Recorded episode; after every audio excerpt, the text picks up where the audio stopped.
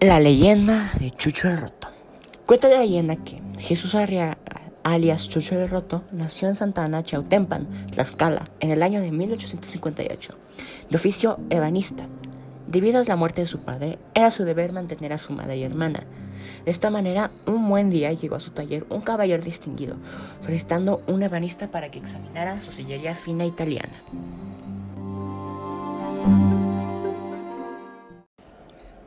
Así fue que conoció a Matilda, sobrina del caballero, de quien se enamoró y fue correspondido. Pero su extracto humilde pone una barrera entre los dos debido a la diferencia de clases.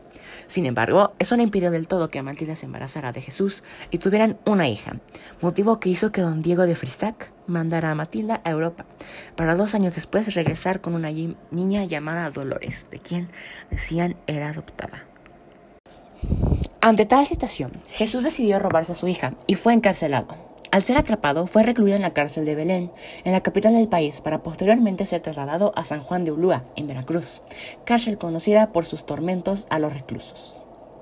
En 1855 Jesús escapa de San Juan de Ulúa con la decisión de estafar y robar sobre todo a los ricos para ayudar a la gente pobre, con quienes repartía sus botines. Para ello investiga de manera elegante. En esos días, a los ricos se les apodaba rotos. Este apodo fue que surgió en el supernombre de Chucho el Roto.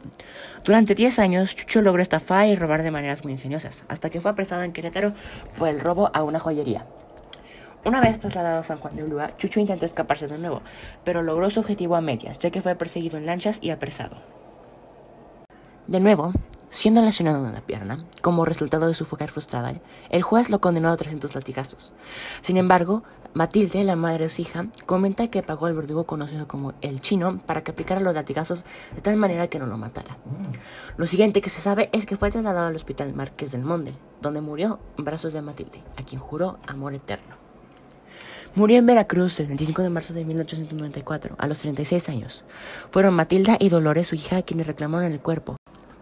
El féretro fue trasladado donde la Ciudad de México, bajo la custodia de guardias contratados por Matilde, donde se le dio cristiana sepultura. Ahora ya conocen el origen de la leyenda y cómo el amor entre Jesús y Matilda siempre fue imposible.